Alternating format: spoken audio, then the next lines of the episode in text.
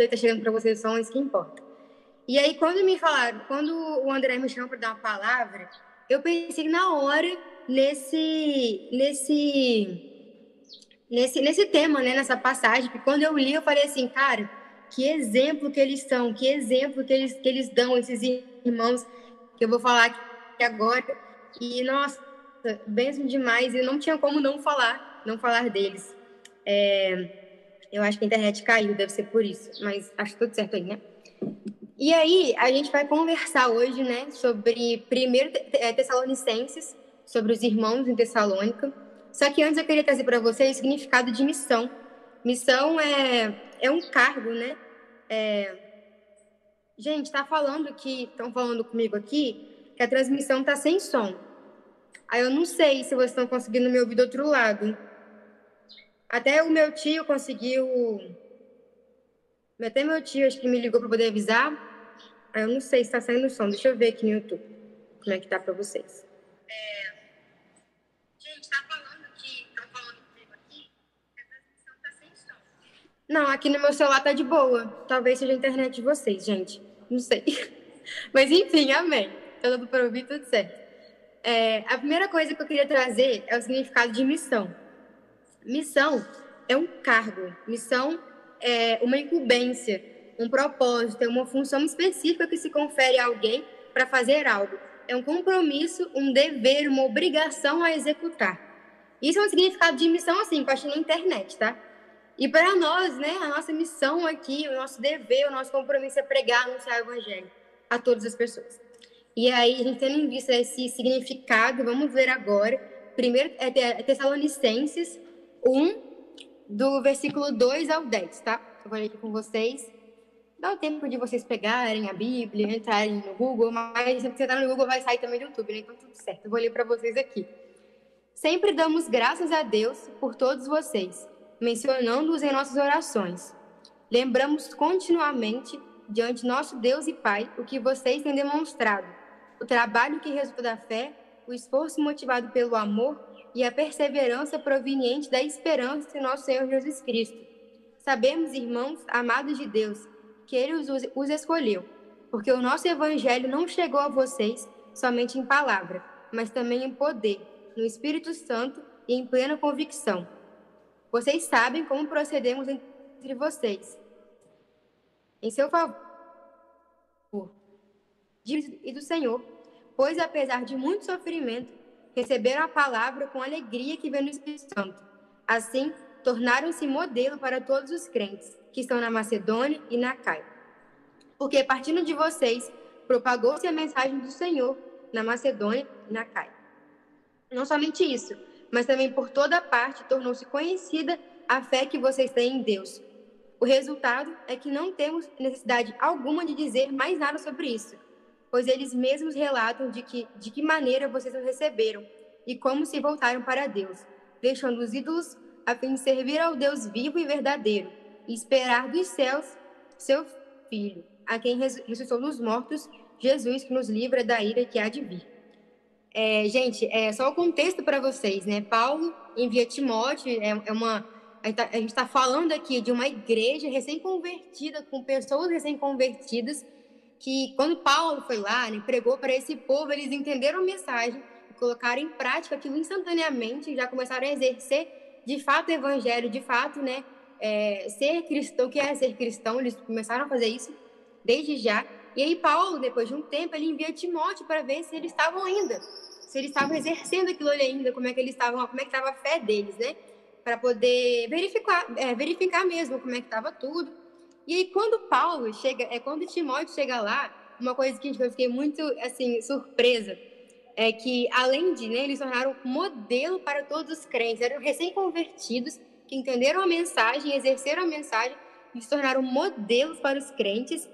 E outra coisa muito surreal é que ele vira e fala aqui, ó, o resultado é que não temos necessidade de dizer mais nada sobre isso, pois eles mesmos relatam de que maneira vocês receberam Aqui ele fala de que ele chega. Aí, no decorrer de, de, de, de Tessalonicenses, Tessalonicenses, fala sobre, tipo assim, eu imagino, né?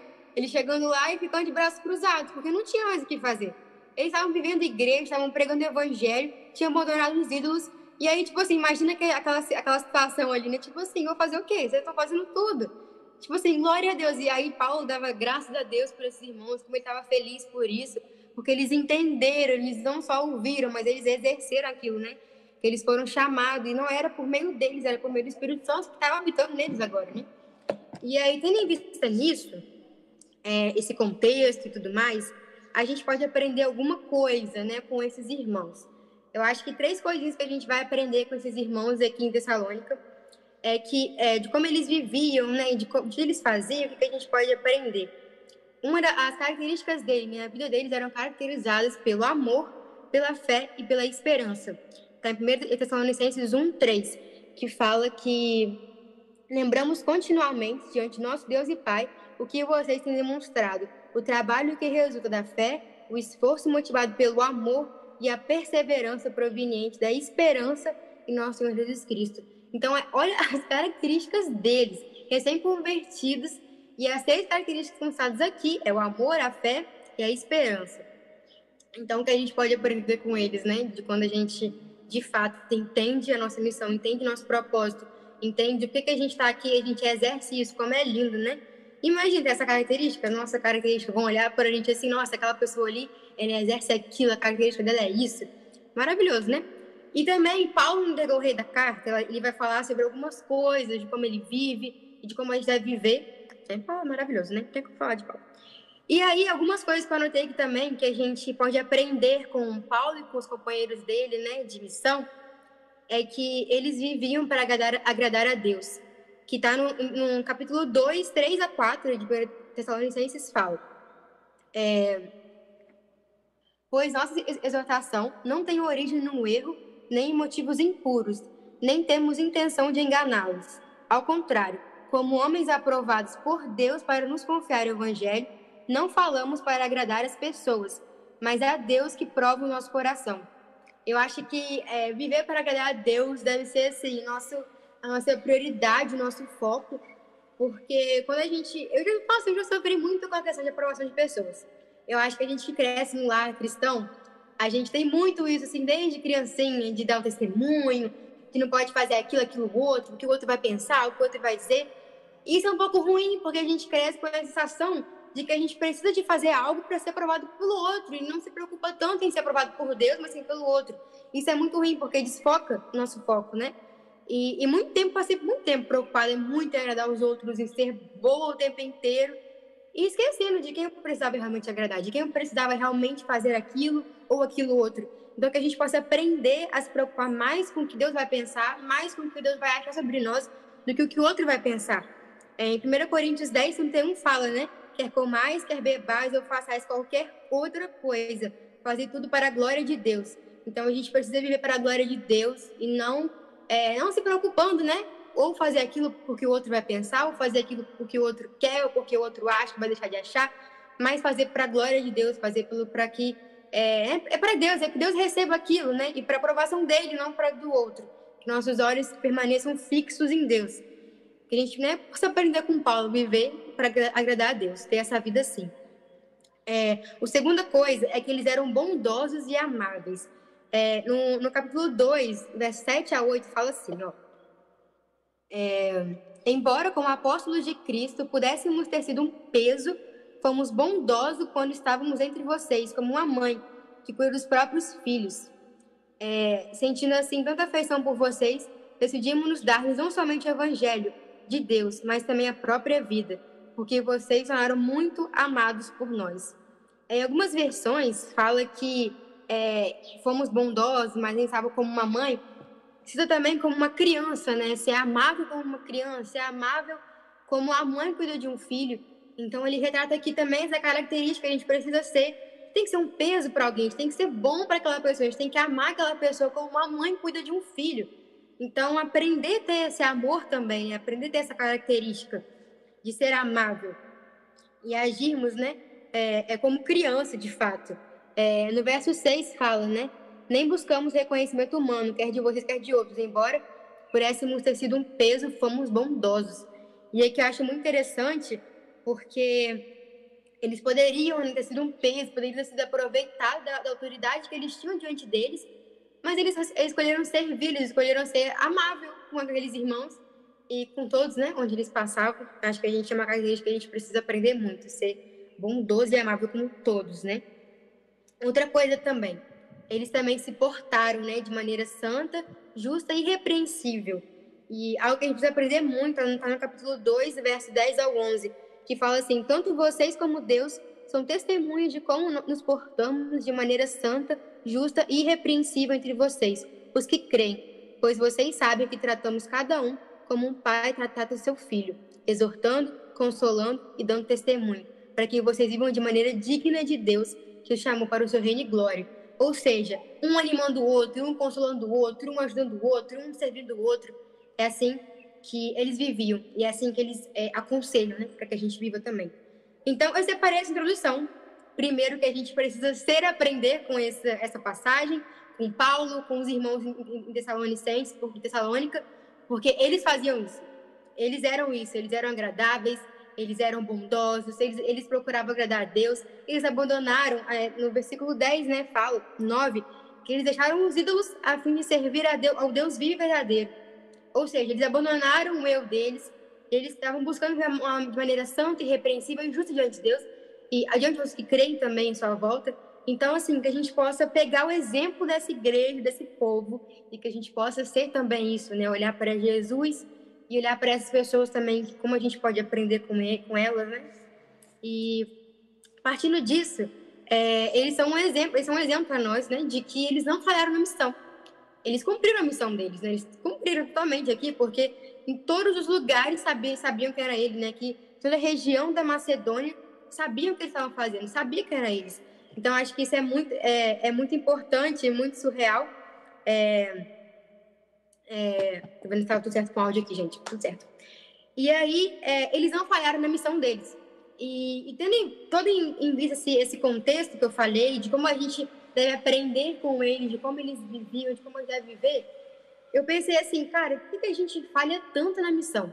Por que a gente falha tanto? Porque a gente sabe que a gente precisa fazer isso, a gente sabe que a gente precisa amar, a gente sabe que a gente precisa pregar, que é urgente. Por que, a, gente, a gente continua falhando nisso? Por que, a gente não está fazendo, não está sendo esse exemplo aqui, sabe? Nem parecido com esse exemplo que está estado aqui em 1 Tessalonicenses. Então, por que, que a gente falha?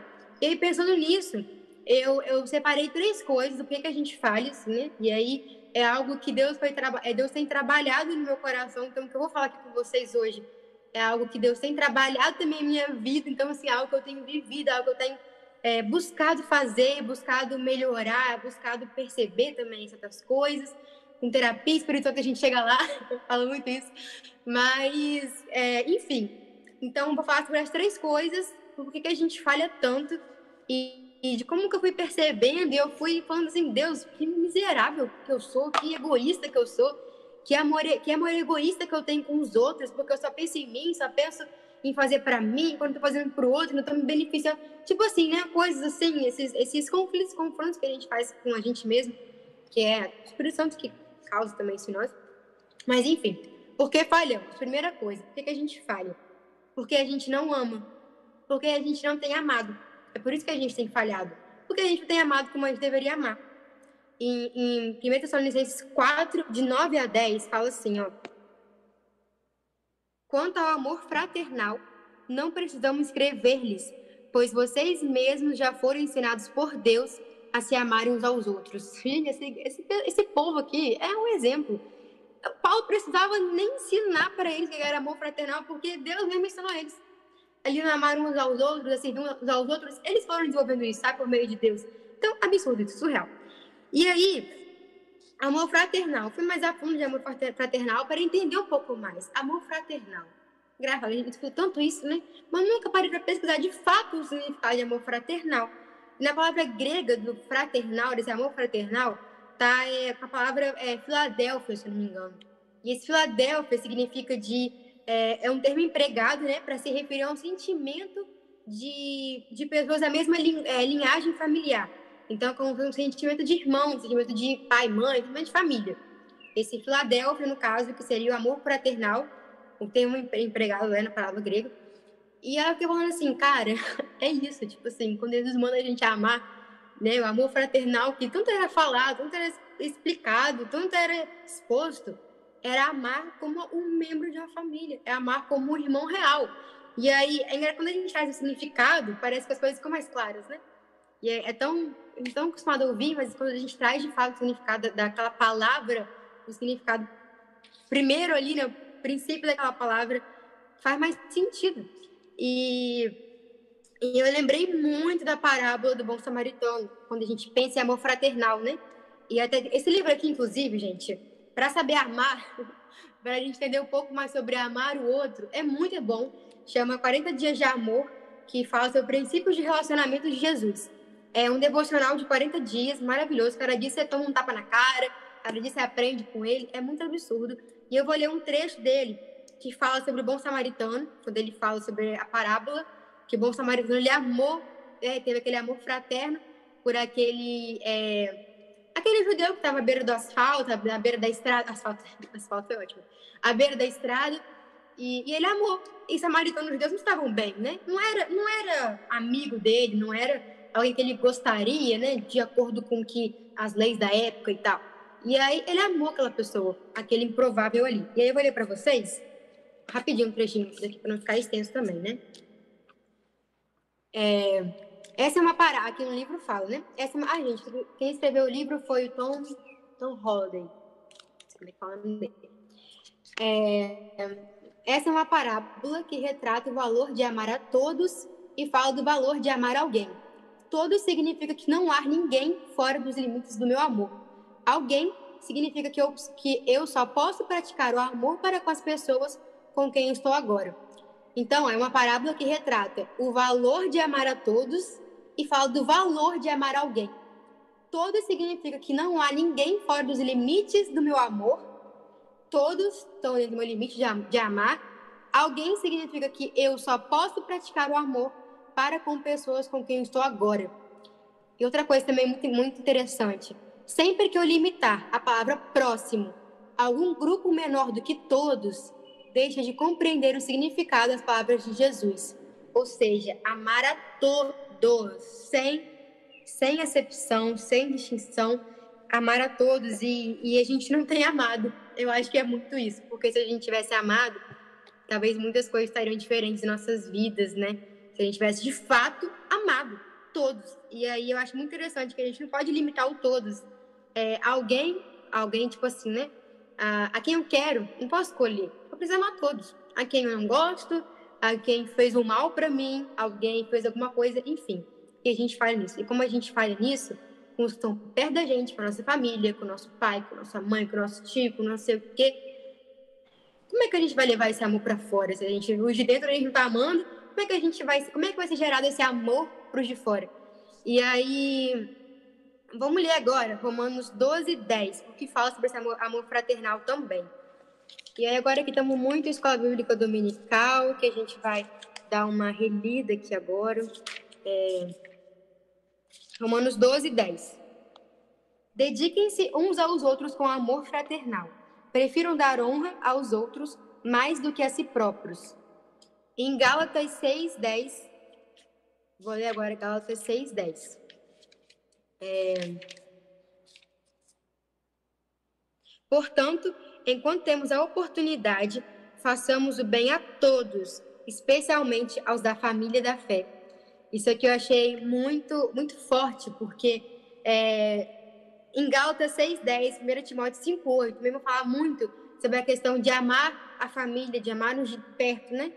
Eu não vou pegar agora que vai ficar muito extenso, mas 1 Timóteo 5,8 e Gálatas 6,10 fala muito sobre esse, essa questão do amar a família, amar de perto, né? E, e eu acho que, que é muito isso. Precisa fazer uma reflexão hoje, aqui agora.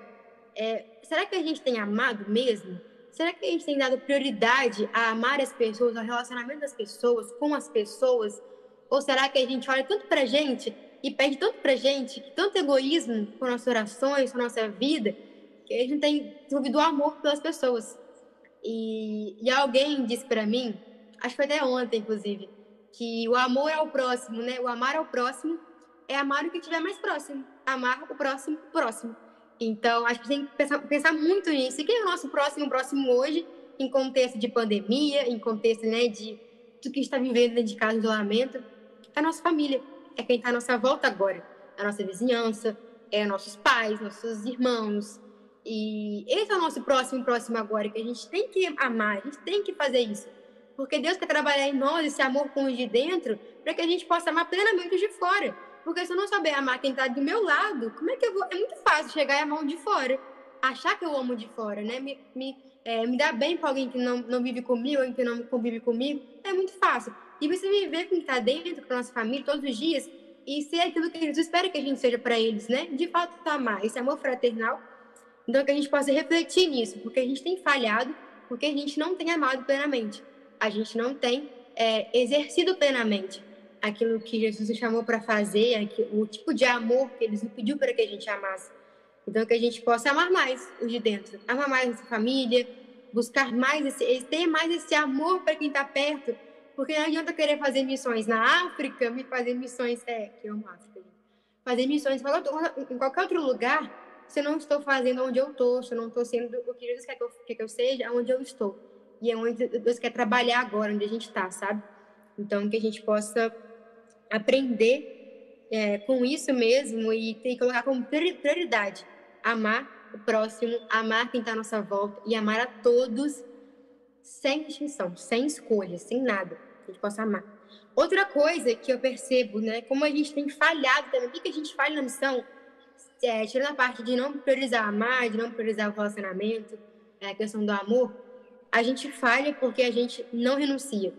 Porque não renunciamos nosso eu, nossa vontade e é, é, tudo muito englobado no amar também, na prioridade que a gente dá às coisas, né? É, é muito que eu falei, a, a, as nossas orações estão muito voltadas ao eu, eu, me abençoa, abençoa minha vida, minha família, é, minha faculdade, minha não sei o quê. E, e, a gente acaba ficando preso a essa bolha dentro de nós mesmos, né? É engraçado isso. E a gente acaba se acomodando e ficando muito confortável. Em 1 Tessalonicenses 1,9, fala que eles abandonaram os ídolos para poder viver para Deus. Abandonaram o que eles faziam, os costumes, os vícios, para viver. Eles renunciaram o eu deles do passado para poder viver para Deus, para poder viver a missão, viver o propósito de Deus na vida deles. E isso é, é muito surreal. E também Lucas 9, 23 é aquele versículo que a gente conhece, né? Se alguém quiser vir após mim, negue-se a si mesmo, renuncie-se a si mesmo tome a sua cruz e siga-me. E não tem como a gente é, viver com Jesus, pregar o evangelho, fazer missões, a gente não renunciar às vontades, o nosso eu, todos os dias. Quando a gente quiser fazer alguma coisa, é, seja para servir, seja para nossa família, seja para Deus, vai surgir empecilhos, vai surgir coisas que você vai ter que escolher entre uma coisa que você gostaria de fazer e uma coisa que Deus gostaria que você fizesse para o próximo ou para quem está do seu lado ou, ou para ele mesmo também, quando a gente faz o próximo, a gente faz para ele. Então, vai chegar momentos, e chega momento todos os dias, né? De você renunciar às vontades, renunciar à nossa, nossa preguiça, até nossa preguiça, nossa, nosso conforto, para poder viver e exercer aquilo que Deus quer que a gente exerça e viva. Então, é, quando a gente renuncia algo, quando a gente deixa de fazer aquilo que era menos importante e coloca de foco em primeiro lugar o que é mais importante, aquilo vira uma prioridade. E a gente consegue, de fato, priorizar e fazer aquilo até aquilo se tornou uma coisa mais importante para a gente. Então, que a gente possa colocar em prioridade hoje. Amar a Deus em todas as coisas e amar ao próximo como a ti mesmo. Se a gente colocar em prioridade essas duas coisas, hum, as falhas serão, muito menores, né? As falhas da missão serão bem menores, porque a gente vai estar exercendo e priorizando o que é mais importante de tudo, que é amar a Deus sobre todas as coisas com todo o nosso entendimento, a nossa alma, nossos, né, nossas forças, e também amar ao próximo como a nós mesmos.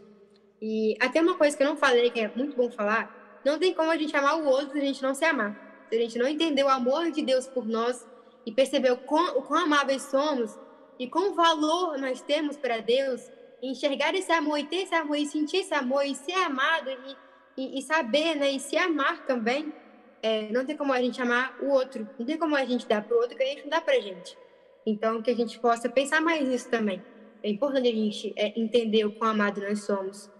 Que a gente vai passar para o outro aquilo que a gente sente, aquilo que a gente sabe que Deus fez por nós. Então, a gente precisa conhecer. Para conhecer, precisamos buscar mais, ter mais constância, mais vida com Deus. e renunciar às vontades. É, priorizar o que é mais importante também. É, John, John, Kno, John Knox, acho que é assim que fala o nome dele, não sei. Em uma, uma das pregações dele, ele sempre fala nas pregações dele, né? Eu tava lendo na internet sobre isso. Já vi até o João Paulo do na Terra pregar, falar, citar esse, esse cara, esse pregador maravilhoso. Que ele vira e fala assim: ele clamava em quase todos os sermões dele, praticamente, orando, pedindo a Deus, né? É, Senhor, dá-me a Escócia, senão eu morro. Tem noção? Dá-me a Escócia, senão eu morro. Eu penso assim, cara, imagina a renúncia que ele fazia. Imagina o que ele negou, o que ele deixou de fazer para poder. Imagina o coração desse cara, primeiramente tudo. Para virar e falar assim: dá-me isso. Acho que até Paulo, se é Paulo que fala também sobre pedir para que Deus faça nele e não faça com o outro. Né? Amaldiçoe, alguma coisa assim. Tipo assim, né? É, em relação a dar a vida para aqueles irmãos, né? Em dar a vida para pregar o evangelho. E, então a gente tem contextos bíblicos históricos também de pessoas que viveram aqui agora na nossa época também, que tinham esse coração voltado para a missão, essa chama queimando por missão. É, imagina, dá-me Itaperuna, senão eu morro, dá-me o Brasil, senão eu morro, dá-me Bom Jesus, senão eu morro. E a gente não faz oração, a gente não tem feito essa oração.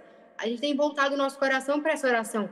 E isso é muito constrangedor, é confrontador, porque, caramba, ele é gente como a gente também. E se né, ele chegou nesse nível com Deus, de pedir, sabe? Nossa, eu vou morrer se eu não conseguir é, levar isso, a pessoa não, cons não conseguir se converter a Jesus, não conseguir entender. Então era a paixão dele por missões. E como isso é lindo de ver, como a gente pode aprender, né? Com ele também. Da minha Escócia, senão eu morro. Tipo assim, gente, isso é muito profundo.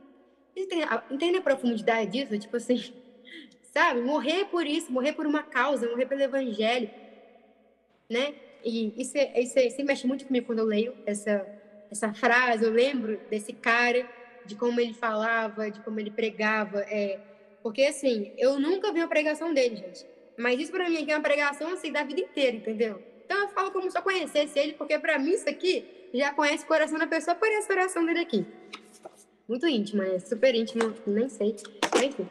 É, a outra coisa também, gente, então a gente fale porque a gente não ama como a gente deveria amar e a gente não prioriza, a gente não renuncia como a gente deveria renunciar, né? A gente não, não abre mão para o outro, muitas das vezes, e aí a gente acaba falhando na missão. O último ponto, porque não é uma urgência para nós.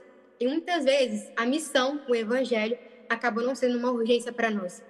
As três coisas que eu falei, os três pontos, são super ligados, porque é, um depende do outro, né? A gente tem que amar, a gente tem que estar ligado, tem que priorizar, tem que né, falar agora a hora. É, mas para nós acaba não sendo uma urgência. Mas tem que lembrar que para Deus é uma urgência. Para Deus é uma urgência o pregar o evangelho. Para Deus é uma urgência para que a gente anuncie a, o, o, evangelho para todos, para todos à nossa volta, anuncie a salvação. E é agora, é agora. E a gente tem falhado porque a gente não enxerga como uma, uma urgência. Ah, depois eu faço, depois eu ligo, depois eu marco de sair, depois eu falo aquilo, depois eu oro depois eu prego para aquela pessoa, vai ter uma oportunidade, vai ter uma situação. E a oportunidade pode ser agora, pode ser hoje. E a gente deixa passar oportunidades, deixa passar é, momentos preparados por Deus para que a gente pregue, para que a gente fale. E porque a gente não enxerga como urgência. Porque, vamos supor, estou com uma pessoa aqui agora do meu lado, pregando, é, uma conversão. Eu falo assim, caramba, que oportunidade. Deus usa minha vida aqui. E aí eu vou para casa e não falo para aquela pessoa. Não falei. Eu fui, não tive ousadia, não tive coragem, não tive, né, enfim, paixão talvez por aquela pessoa de fato, porque se eu pensar que a pessoa, se ela não for salva, se ela não reconhecer Jesus como o seu único experiente salvador, ela vai para o inferno. Se eu, não, se eu não conseguir entender todos os dias que com quem eu encontro que não é salvo, ela está condenada para sempre, é, tipo, se a gente não consegue entender isso, a gente está falhando muito na missão. A gente precisa lembrar, trazer a memória, né? Isso também. Porque, caramba, aquela pessoa, se eu não falar para ela agora, quem vai falar? Se eu não falar para ela hoje, quem vai falar? É uma urgência, gente, porque pode ser o último instante, da pode ser o último segundo da vida dela, aquele momento ali que ela tá com você conversando. E você pode ser a chave, você pode ser a ponte que vai levar ela até Jesus, sabe? Então, que a gente não perca oportunidade que a gente não deixe esses momentos passarem despercebidos, que quando a gente sair de casa, a gente se coloca à disposição a Deus. Deus, quando eu lembro de fazer isso, sempre me coloco à disposição. Eu falo, Deus, me usa aqui. Me permite ser usado aqui. Faça isso, faz aquilo. Eu quero ser usado aqui por você, por, pelo Senhor. Eu quero, de alguma forma, poder trazer para aquela pessoa que está precisando um alívio que você me deu. Eu quero trazer para aquela pessoa ali. Então, que a gente possa sair de casa, orar mais, pedir por isso. Deus, me, me coloca à disposição. Me coloca, eis-me aqui, sabe? Aquela, usa-me, aquela música da Lili Barra, aqueles versos, aquelas passagens que falam sobre eis-me aqui, Senhor. É, então, acho que a gente precisa se colocar mais à disposição a Deus, porque quando a gente se coloca à disposição, gente, tipo assim, Deus, eu tô aqui, usa minha vida, eu quero ir. Ele vai usar, gente, ele vai fazer, ele vai criar oportunidades, ele vai criar momentos, circunstâncias. Você vai falar assim, meu Deus, que momento separado por Deus. Ontem eu vivi um momento separado muito por Deus, onde tive uma fogueira é, na programação da igreja, lá no sítio, depois de, depois, desde quando começou a pandemia, a gente não tinha se reunido com a juventude, e sabe aquele momento separado por Deus, um momento de cura, de libertação? E eu lembro que uma, uma amiga minha que foi, é, é foi nitidamente quem estava lá percebeu. É, Deus queria curar ela ali naquele momento, naquele momento ontem que a gente viveu. Deus queria libertar ela de, de tristeza que ela estava sentindo, angústia, muitas, muitas frustrações que aconteceram na vida dela.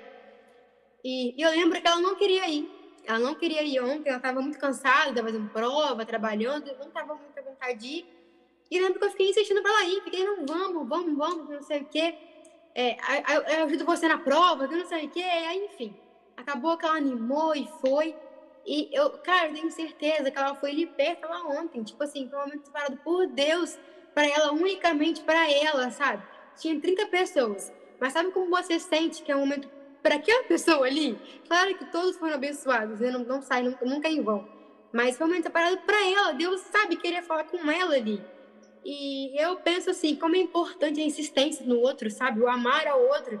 É, isso eu também não amo nem o que eu devia amar. Isso aí foi, acho que é algo muito interessado por Deus mesmo, né? Que Deus acaba fazendo aquela coisa da gente, não, vai insiste nela, faz aquilo, faz aquilo outro. O Espírito Santo guia muita gente nessas coisas. E aí, e como que é importante a insistência no outro, né?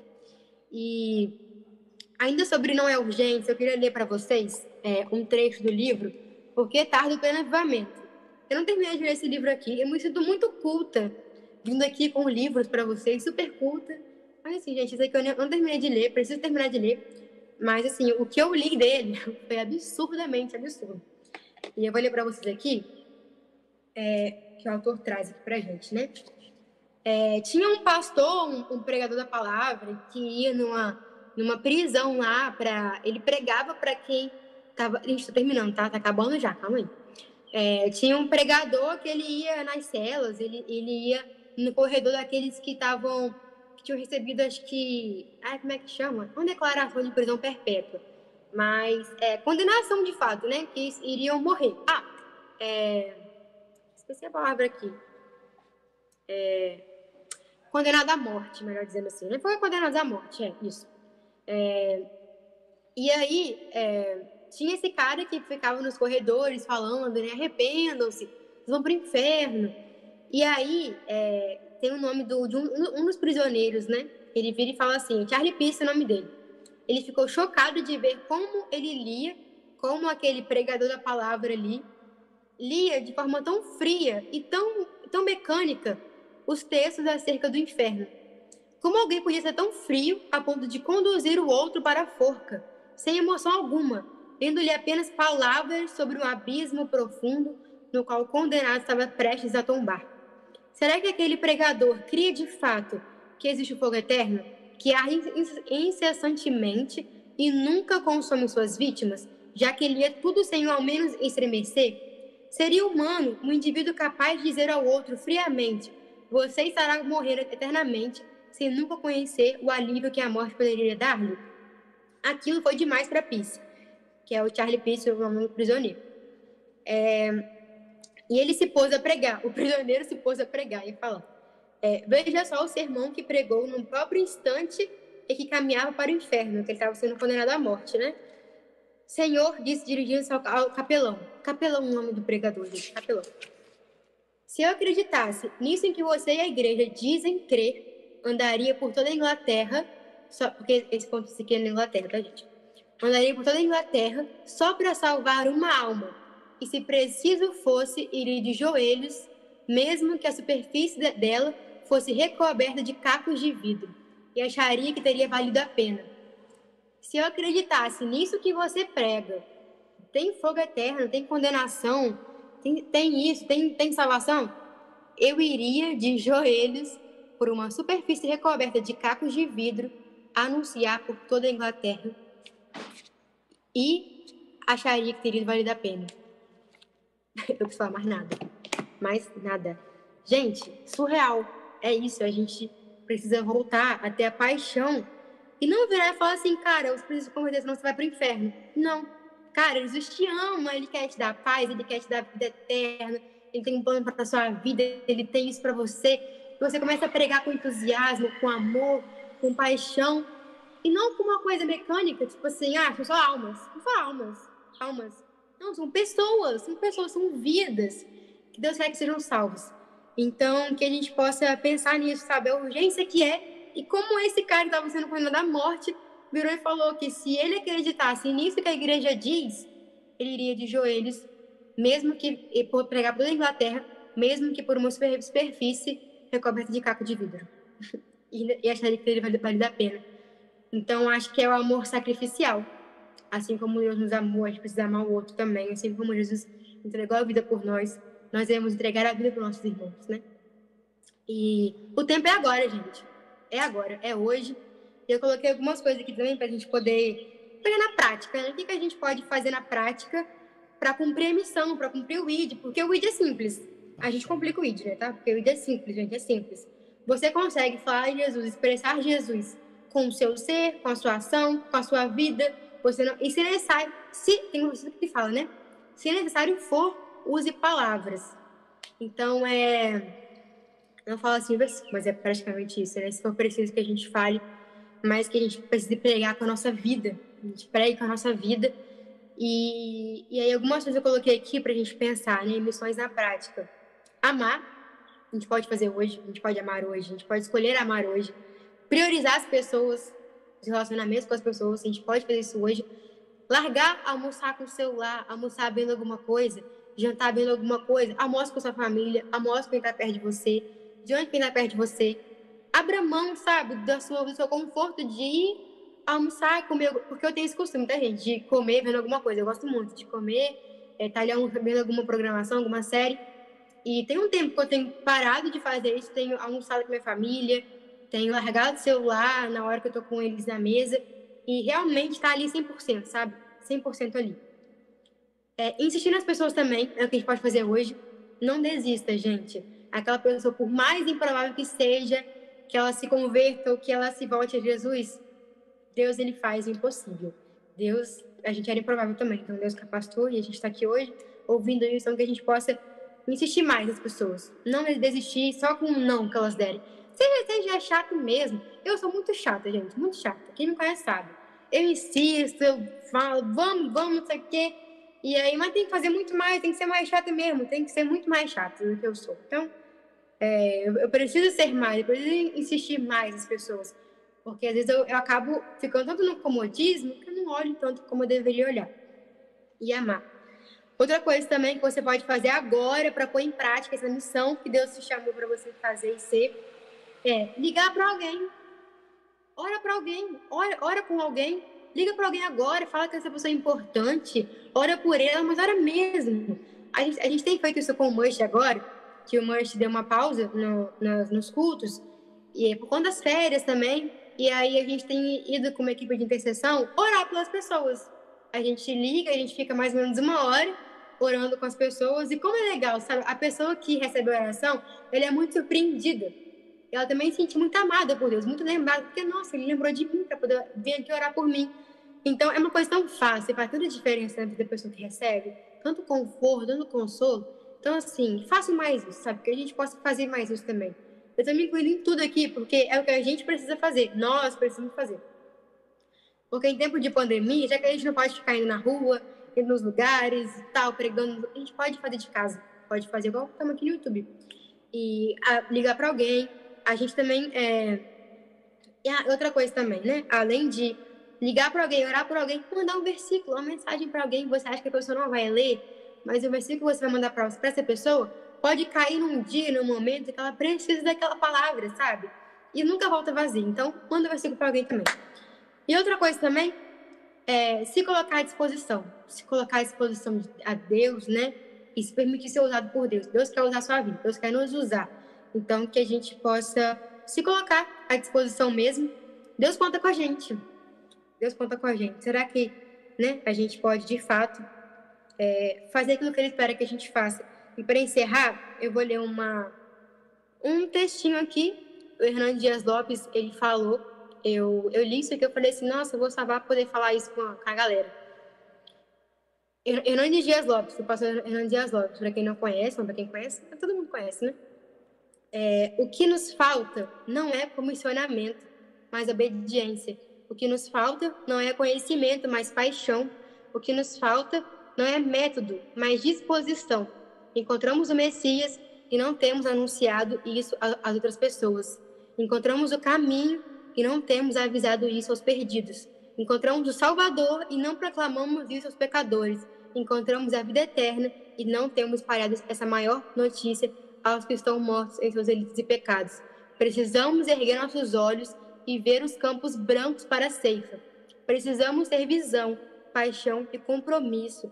Precisamos investir recursos, talentos e a nossa própria vida nessa causa de consequências eternas. Amém? Amém que a gente possa obedecer esse ID, que a gente possa é, proclamar esse evangelho a todas as pessoas, em todo tempo, a todo instante. Que não nos falte amor, não nos falte prioridade, que não nos falte emergência, urgência, que a gente possa de fato exercer aquilo que nós somos chamados para exercer, que é a nossa missão aqui na Terra, pregar o evangelho, né? ide e fazer discípulos. E que a gente possa de fato amar ao próximo como a nós mesmos e pensar: o que eu posso fazer hoje para alguém? Como eu posso pregar esse evangelho hoje a alguém? Amém? Amém? Espero que tenha sido proveitoso, que tenha sido, de alguma forma, Deus tenha falado o coração de vocês, como fala o meu com esse assunto, que a gente possa refletir e colocar em prática aquilo que a gente foi chamado. Amém? Amém. O que precisarem, tamo junto. Contem com a gente, galera do Movimento Raiz. Contem com o Manche, tamo junto. O que eles precisarem, a gente para aprender uns com os outros, né? Porque a gente tem falado em muitas coisas mas que a gente possa se fortalecer juntos na fé. Eu creio muito nessa na, na comunhão, que a comunhão serve muito para isso. Prazer estar com vocês, gente. Amém. Amém. E agora o que, que eu faço? Pode passar. Glória a Deus por isso. Muito feliz de estar com vocês. Se vocês não estiverem ouvindo bem o violão ou a voz, vocês podem falar comigo aí. Todos necessitam de um amor perfeito perdão e compaixão. Todos necessitam de graça e esperança de um Deus que salva.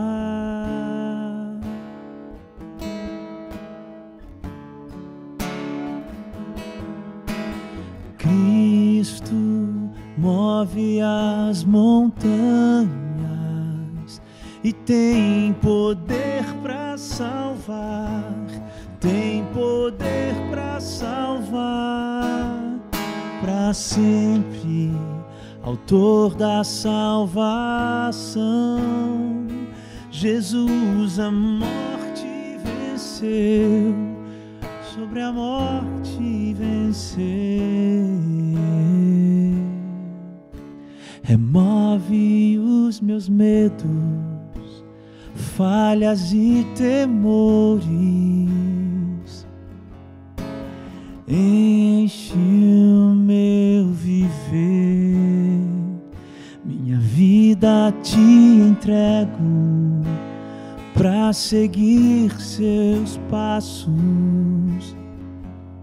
A ti me rendo.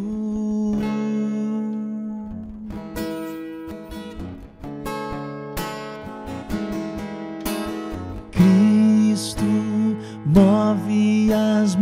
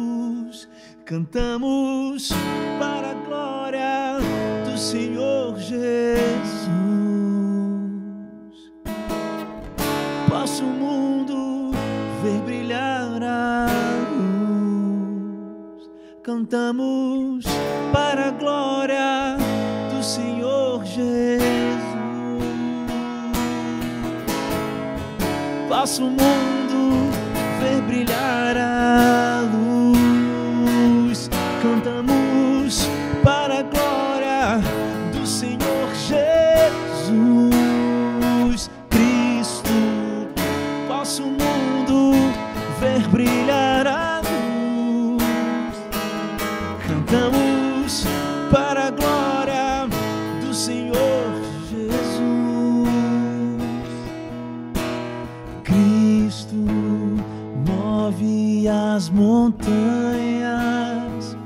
e tem poder para salvar, tem poder para salvar para sempre, autor da salvação. Jesus a morte venceu, sobre a morte venceu. As montanhas e tem poder para salvar. Senhor Deus, nós colocamos diante do Senhor cada vida nessa manhã, Deus, que ouviu a tua palavra, que de alguma forma foi impactado, confrontado pelo Espírito Santo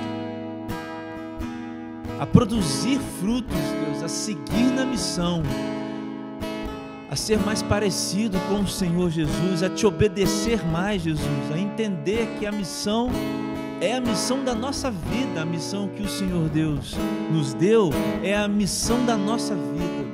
Pai, eu queria te pedir nessa hora que houvesse, Deus, houvesse pessoas que realmente confrontadas pela sua palavra decidissem, Pai, decidissem nessa hora de maneira consciente fazer orações ousadas, orações pelas pessoas que as, as cercam, para que haja conversão, orações ousadas, Senhor Deus, para que haja nações se convertendo, orações ousadas no sentido, ó Deus, de que elas sejam parte, talvez, Senhor Deus, encabecem assim movimentos de avivamento mais uma vez, Senhor, como tantos homens do Senhor e mulheres no passado viveram e hoje nós lembramos e contamos essas, contamos essas histórias.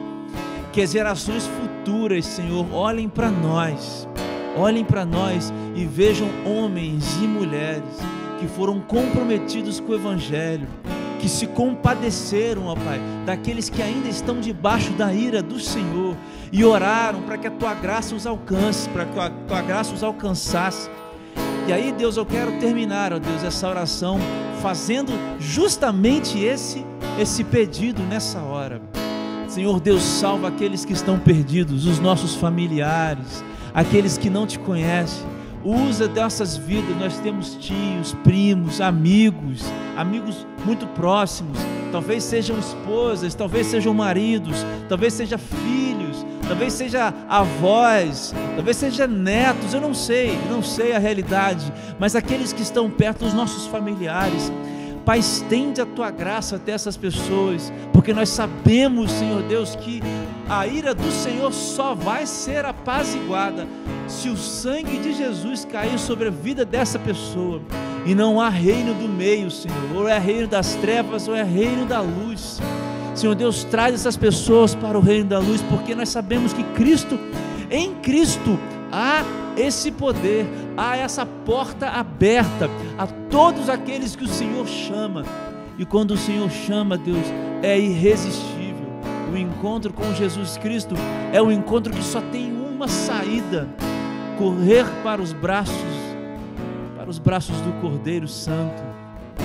Eu peço por essa nação, Jesus. Eu peço por essas pessoas da nossa nação que não te conhece.